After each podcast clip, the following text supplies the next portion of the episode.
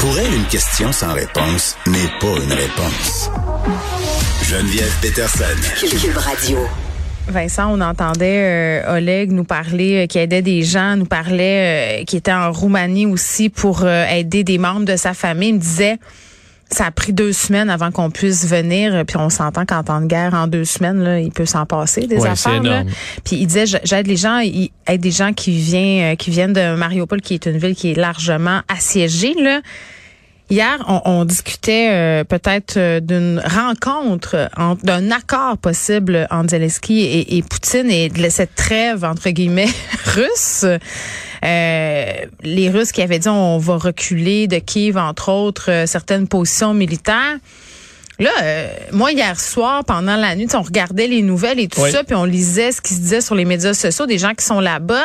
Euh, grosse nuit de bombardement russe là en Ukraine. Ouais, quand on suit, on, moi, au fil des semaines, j'ai suivi beaucoup, je commençais à suivre beaucoup d'Ukrainiens, hein, Oui, qui, entre autres, des gens vrai. à Kiev, qui euh, euh, pe- peuvent euh, donner le pouls un peu de ce qui se passe en temps réel. Hmm. On le voyait dès hier soir, là, où était en plein milieu de la nuit en disant, OK, là, il y a énormément de bombardements, des bombardements qui euh, font euh, bouger les vitres, là, tu sais, là, shaker, la, la, la, pardonnez-moi l'expression, mais les vitres des, euh, des édifices aux alentours, montrant que euh, il y avait énormément de combats et de bombardements encore en périphérie de la capitale.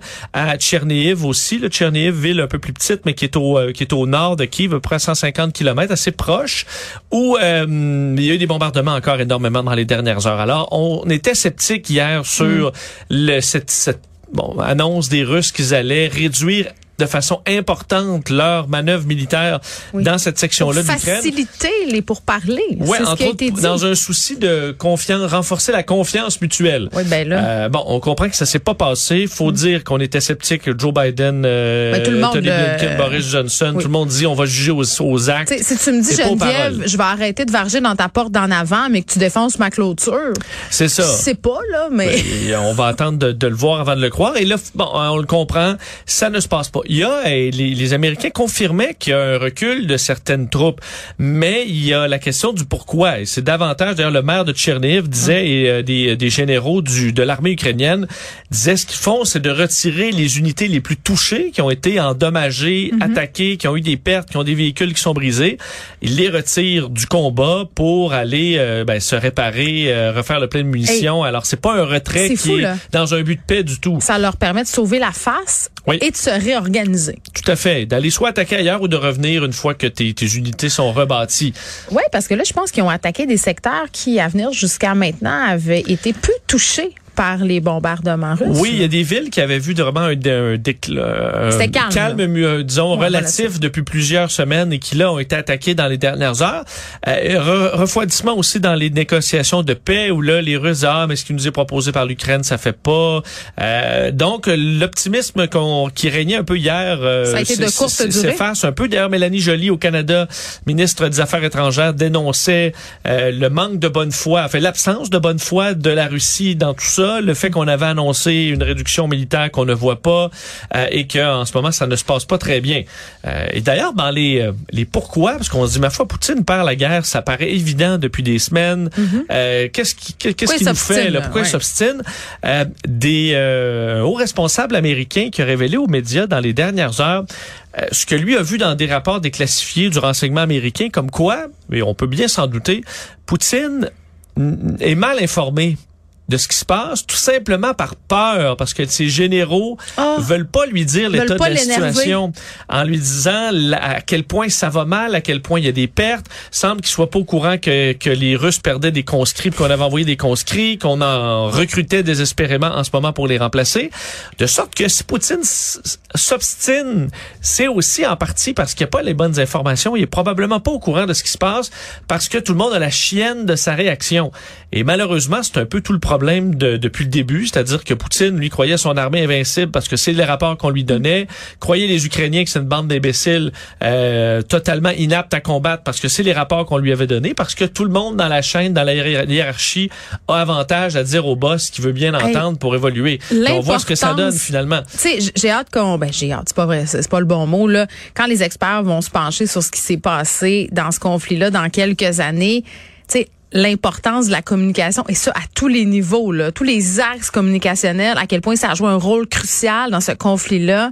Euh, J'ai l'impression que ça va être assez phénoménal là, parce que manipulation de l'information, euh, l'armée russe qui a de la misère à communiquer, euh, de, de tous les côtés là, c'est une guerre de communication. C'est quand même assez spécial. Ben, leur système de communication, euh, sûr que Poutine lui s'était fait dire c'est béton, c'est de la bombe, jamais ça va. Euh, Mais avoir de problème. sur les tours, donc c'est sûr que ça n'a pas bien été. C'est ça, ça marchait pas. Et c'est une réflexion qui fonctionne dans n'importe quelle entreprise où tu as un patron qui veut rien entendre sauf euh, ce qu'il veut bien entendre. Ce que ça, donne, c'est que les employés en bas, ben, ont jamais d'écho en haut. Ils arrangent la vérité aussi pour pas avoir de merde. Et il y a plus rien qui marche.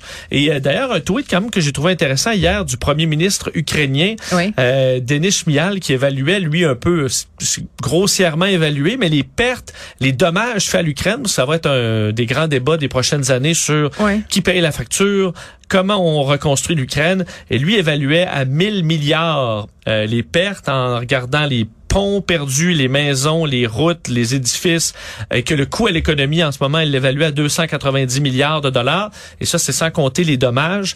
Et c'est une facture qui, augmente à chaque jour. Et ça, est-ce qu'à un moment donné, on pourra refiler une partie de la facture où on sera à la Russie, ou on devra ben, faire des concessions pour pas choquer la Russie? Est-ce que ce sera acceptable euh, pour les Ukrainiens? Ça va être difficile la paix à ce niveau-là avec la quantité de dommages qu'il y a eu que les Ukrainiens veulent pas vengeance et soient prêts à accepter un recul. Ça sera intéressant de voir quelle part euh, de cette facture-là le Canada va prendre puisqu'il y a une importante diaspora ukrainienne ici là. le, le, Canada il va euh, avoir euh, une incitation à jouer un rôle très actif. Oui, et ça des fois il y a des grandes annonces au début là, on annonce des milliards puis après, ça les milliards ne se rendent pas puis une fois qu'on change de sujet ben ça disparaît. On l'a vu dans plein de dossiers internationaux en espérant que ce soit pas ça qui, mm. Qui, attendent les Ukrainiens. Tu nous parles d'une étude sur les jeunes et les réseaux sociaux une autre? Oui, ben c'est un dossier qui m'intéresse beaucoup, moi, les, réseaux sociaux et l'effet que ça a sur notre cerveau, là, toi aussi, et euh, surtout sur nos jeunes. Et il y a des études euh, bon, qui nous à chaque fois peaufinent un peu notre connaissance de l'effet sur la santé mentale des adultes et des jeunes. Là, celle-là cible les jeunes sur euh, l'effet négatif, en fait, le lien entre le bonheur, le bien-être, la satisfaction de sa vie et l'utilisation des réseaux sociaux. Selon euh, études de l'Université de Cambridge, auprès de 84 000 individus entre 10 et 80 ans, c'est quand même euh, C'est un large spectre, oui. Eux disent qu'il n'y a pas de lien entre le bien-être et l'utilisation des réseaux sociaux dans à peu près à peu près tous les âges, sauf de petits bouts. Un bout chez les euh, de temps chez les filles et chez les garçons qui est pas au même âge. OK.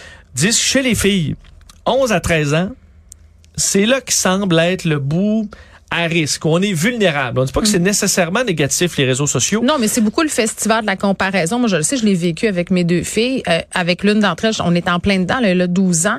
C'est comme l'âge où tu n'es pas capable de relativiser. Tu sais, fait j'ai un exemple, là, puis je à peu près certaine que les gens vont se reconnaître à la maison. Là, euh, t'as ton jeune gars ou ta jeune fille qui check, euh, je sais pas moi, Instagram, TikTok et là voit beaucoup de gens en voyage. Tu sais là, t'as des influenceurs qui ont l'air d'avoir une vie absolument incroyable. Pourquoi nous on n'est jamais en voyage? On est-tu les seuls au monde à pas aller en voyage? Sauf nous. Puis là, il t'arrive avec des questionnements comme ça. Puis là, c'est tout le monde est en voyage sauf moi. Tout le monde a ça sauf moi. Mais ils sont ils sont pas encore rendus au bout ils sont capables de dire, ben ces gens-là c'est leur travail elles sont rémunérées pour faire ça. Ils ont des milliers d'abonnés, donc c'est pas facile, ça va pas de soi. Tu sais, il y a comme tout ce bout-là. Sauf que dans le temps, dans notre classe, vous voyez, il y avait toujours une petite gang qui allait à Disney, là, puis mm. pas moi. Mais toi, t'étais dans la gang que non. Que pas de, la gang moi, c'était le voyage de ski. Moi, ça, là, longtemps, là, je me sentais vraiment à part des autres. Un petit 3-4 jours. Euh. Les gens allaient en, avaient un chalet près du centre de ski. Nous, c'était ailleurs. Euh, on était plus du monde de ski doux.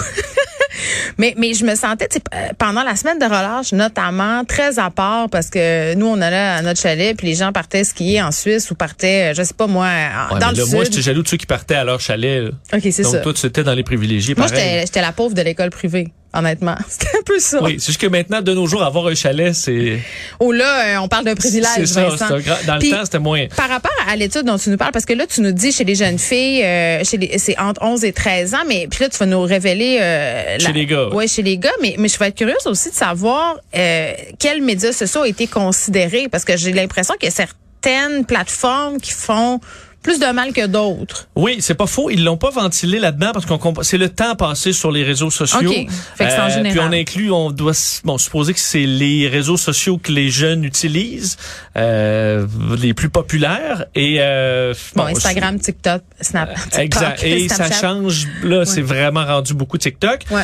Euh, et chez les garçons, c'est plus vieux. OK. Euh, 14 à 15. Mais c'est OK.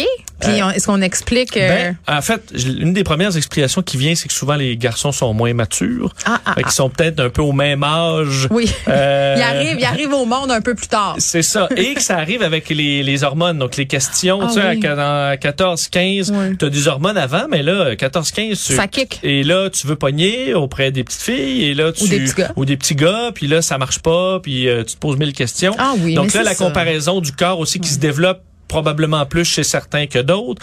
Toi, tu restes le Ben, petit c'est sûr que si tu vois pas eu- des, des bodybuildés euh, déshydratés avec un six-pack toute la journée, puis que toi, t'es es plus long que large, parce que tu sais, maintenant, à 15 ans, Ouais, ouais, les- j'avais les bras qui se rendaient aux genoux. tu ressembles à là. Gumby, là, Ah ouais, tu sais, ouais. donc... Puis euh, Les genoux pliaient euh, à 360 Écoute, là, dans tous les sens. si nous, des adultes dans la trentaine, tu sais, on a quand même des difficultés à arrêter de se comparer puis à toujours se dire ah mais les autres ont l'air d'avoir tu sais quand moi j'ouvre Instagram ou TikTok tout le monde est au chalet tout le monde est en voie tu sais encore Ben oui. maintenant je me dis ça tout le monde a Ben- une vie de famille extraordinaire on a un nouveau collègue, Louis, ici, qui est là Oui. depuis la semaine passée, puis il me dit, hey, il dit, t'as l'air beaucoup plus vieux en vrai que sur le- l'affiche.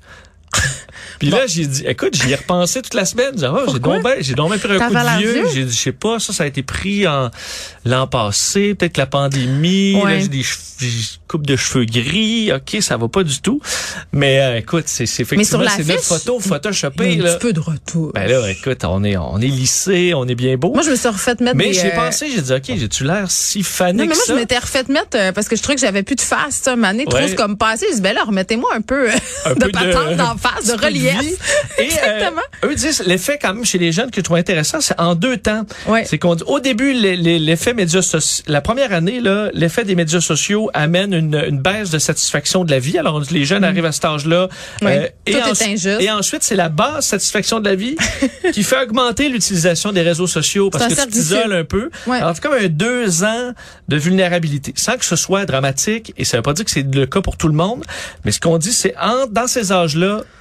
Surveiller euh, des de santé, nos, sur- effectivement, communication, avoir un lien de confiance pour que les jeunes soient prêts à se, à se confier à leurs parents ou à quelqu'un de confiance hein, qui, qui est capable de nous le dire peut-être sur le. Une bonne le façon euh, que j'ai trouvé de faire ça, parce que une des affaires qu'aiment pas euh, les ados, c'est de se faire tirer les verres du nez, là, c'est de parler de l'effet que les réseaux sociaux ont sur toi.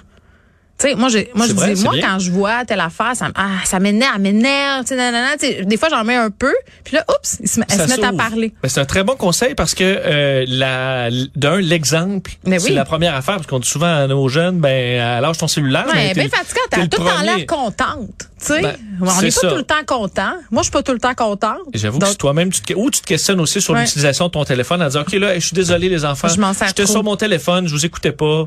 Regarde, je cherche ça. Puis, euh, donc, effectivement, d'être, euh, de faire preuve d'une D'être modestie, alerte d'être alerte de de donner l'exemple. ses propres Ça failles. marche bien. Merci Voilà. Vincent.